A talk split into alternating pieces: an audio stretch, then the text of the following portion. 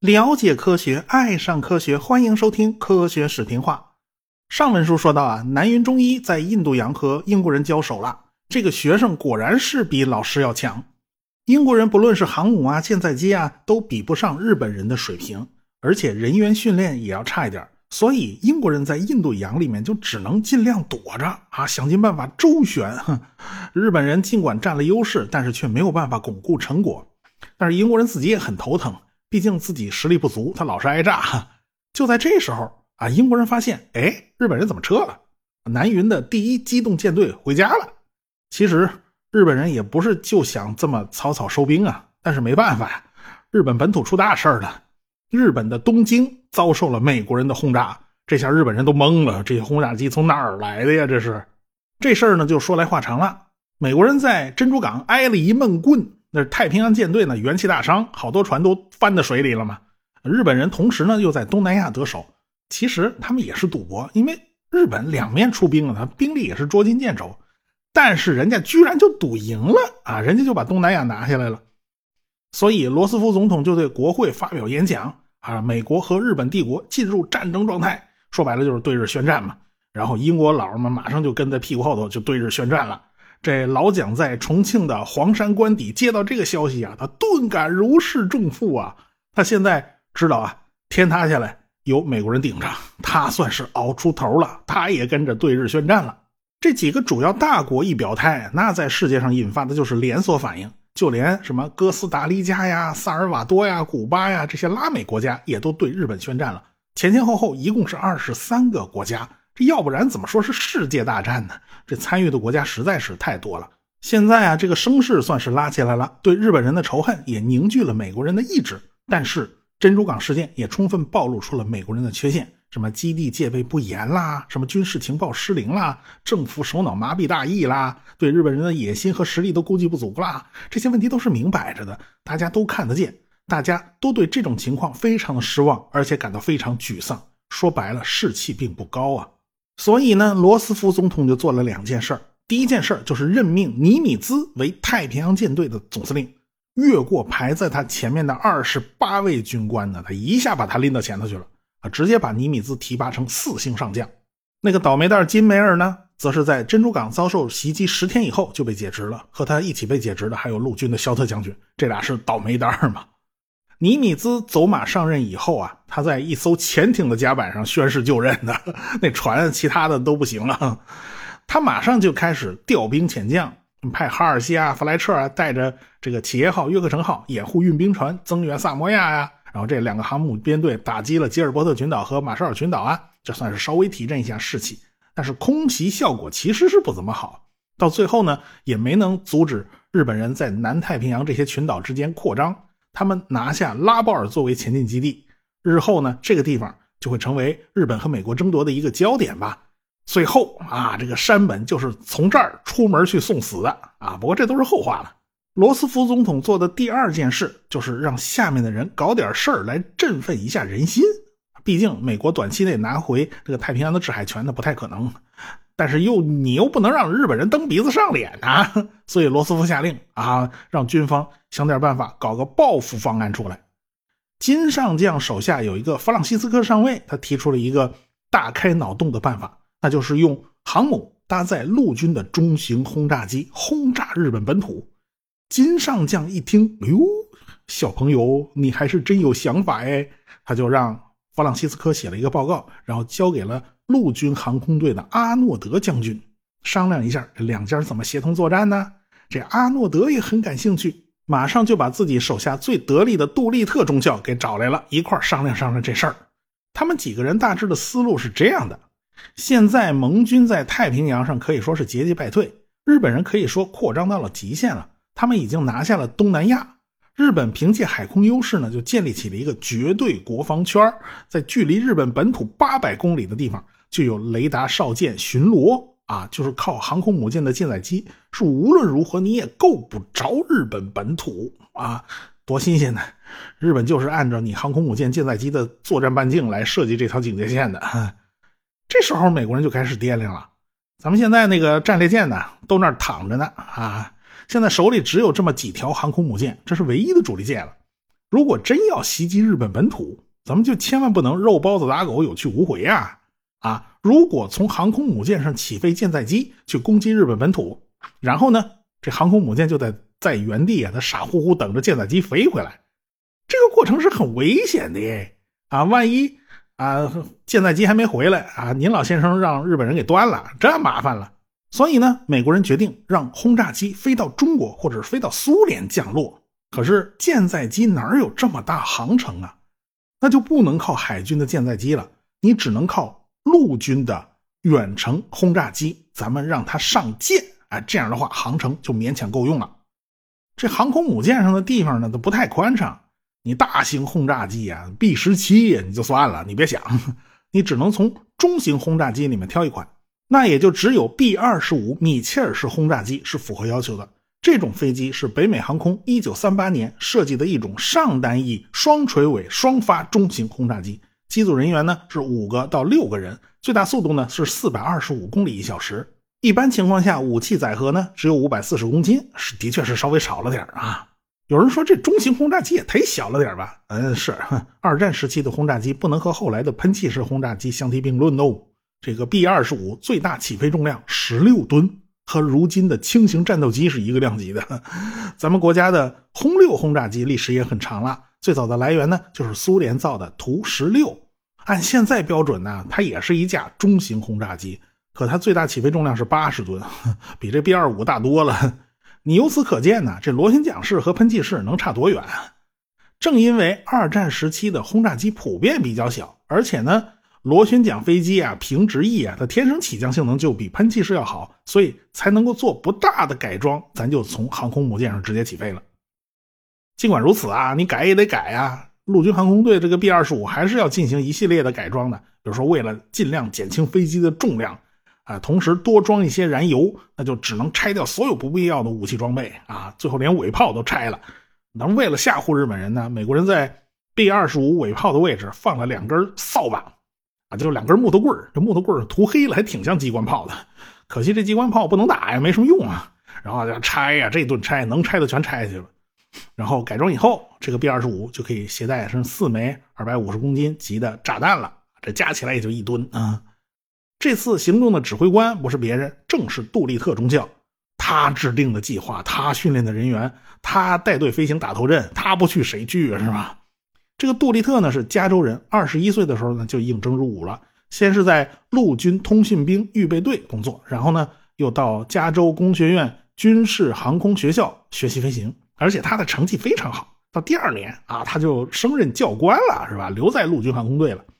他教授的呢是空中射击和飞行技术课程。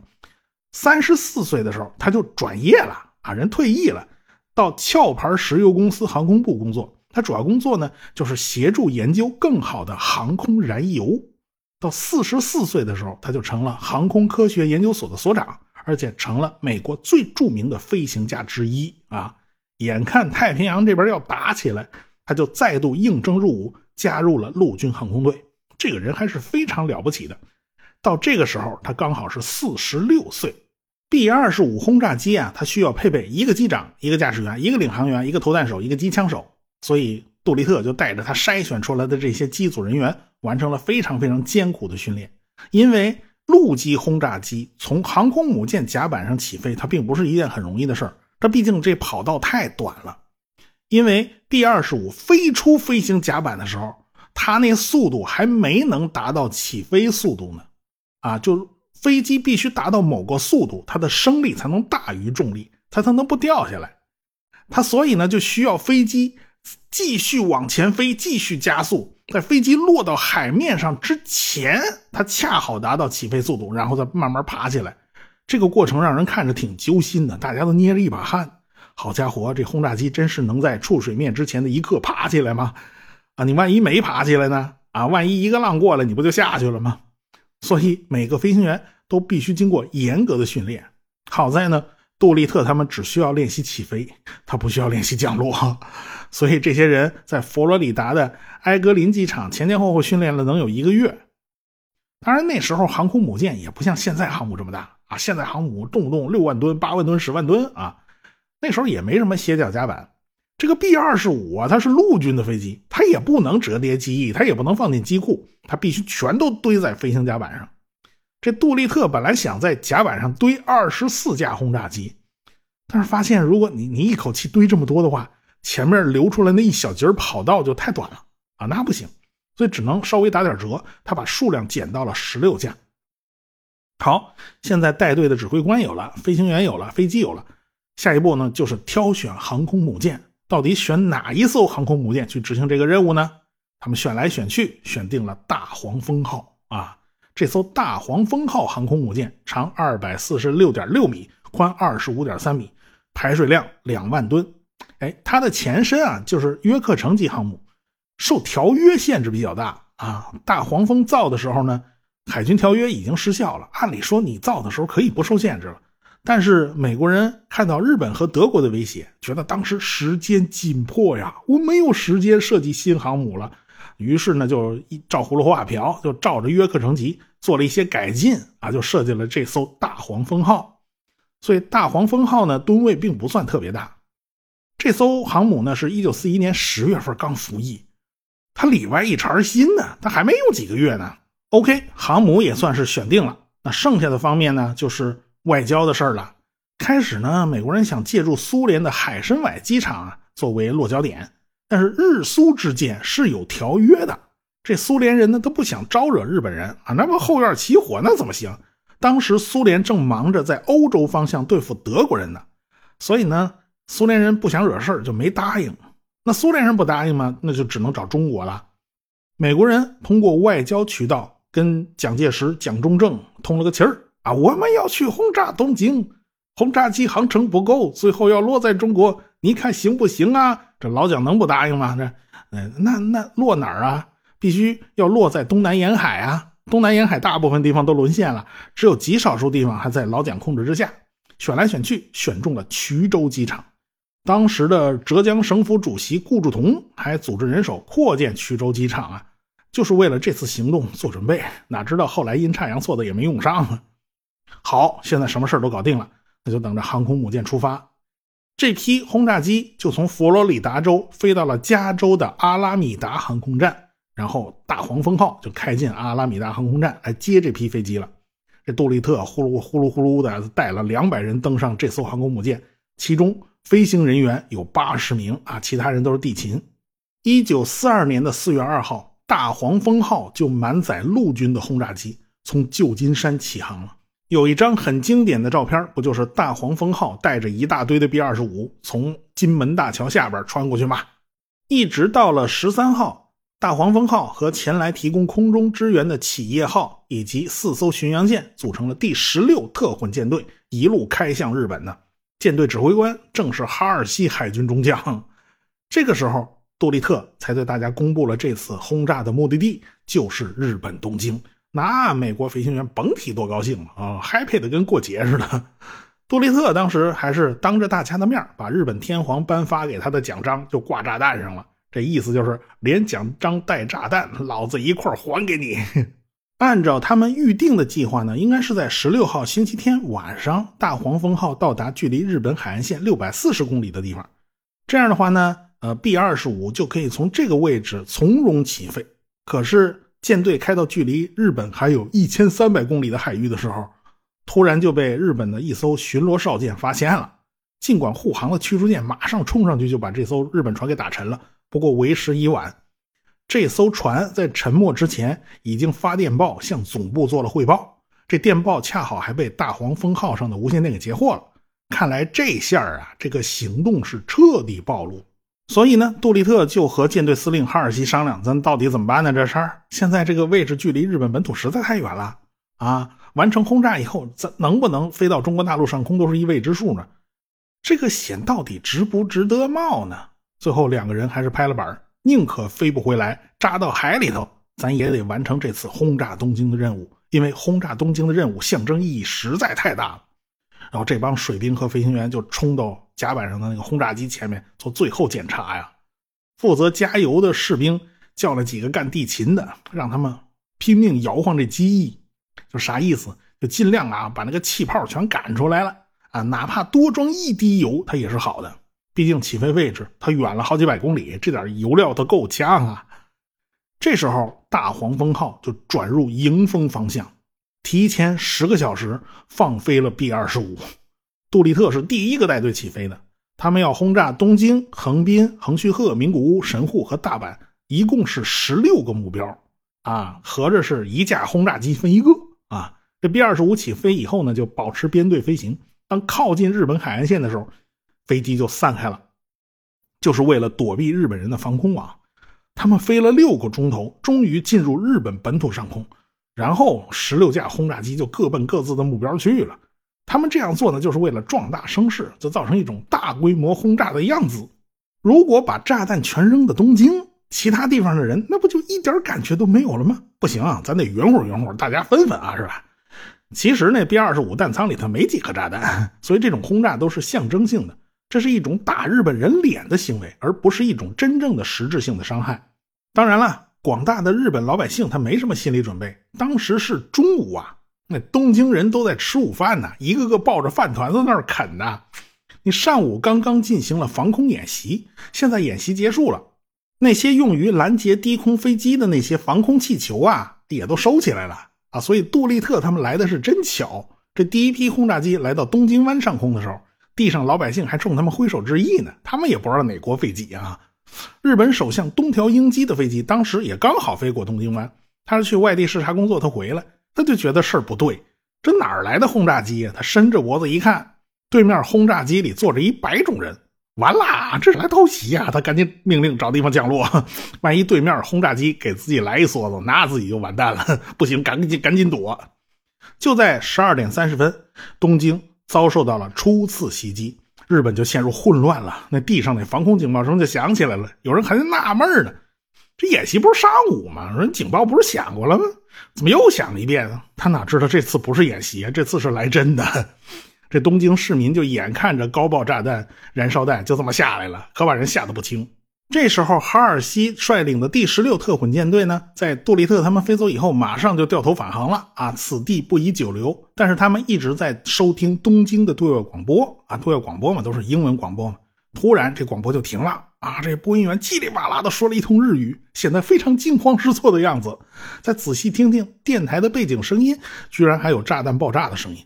所以特混舰队的水兵们高兴的欢呼啊！哎呀，杜立特他们奇袭成功了哈！